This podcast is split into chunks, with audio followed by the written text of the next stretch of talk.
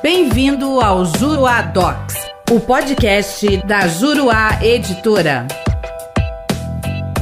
Olá, tudo bem? Eu sou o professor René Hellman e neste podcast nós vamos falar sobre a empenhorabilidade de bens de hospitais filantrópicos e santas casas de misericórdia. A Lei 14.334 de 2022 estabeleceu sobre os bens de hospitais filantrópicos e santas casas de misericórdia mantidos por entidades beneficentes que tenham sido certificadas nos termos da Lei Complementar 187 de 2021, qualificando estes bens como impenhoráveis e colocando-os a salvo de construção, constrição judicial por qualquer tipo de dívida civil, comercial, fiscal, previdenciária ou de outra natureza. A empenhorabilidade recai sobre os bens imóveis, suas construções e benfeitorias de qualquer natureza, assim também sobre os equipamentos e bens móveis que guarneçam esse bem imóvel, desde que estejam quitados. Quando se tratar de hospital filantrópico ou Santa Casa de Misericórdia com instalações em bens imóveis locados, a empenhorabilidade recairá sobre os seus bens móveis quitados que guarneçam o local. A referida lei estabelece como exceções a essa regra de empenhorabilidade as obras de arte e os adornos suntuosos que, embora possam ser de propriedade das instituições a que faz referência, poderão ser objetos de constrição judicial. Outra exceção trazida pela lei diz respeito à natureza dos créditos executados. Quando se tratar de cobrança de dívida relativa ao próprio bem, de execução de garantia real e execução de créditos de trabalhadores e respectivas contribuições previdenciárias, não será a empenhorabilidade oponível. Convém destacar que a empenhorabilidade a que se refere aqui não é dada em favor dos bens de quaisquer hospitais filantrópicos ou santas casas de misericórdia. É necessário que essas instituições sejam certificadas nos termos da Lei Complementar 187 7 de 2021 como entidades beneficentes. Nos termos do artigo 35 da referida lei complementar, é do governo federal a competência para concessão da certificação,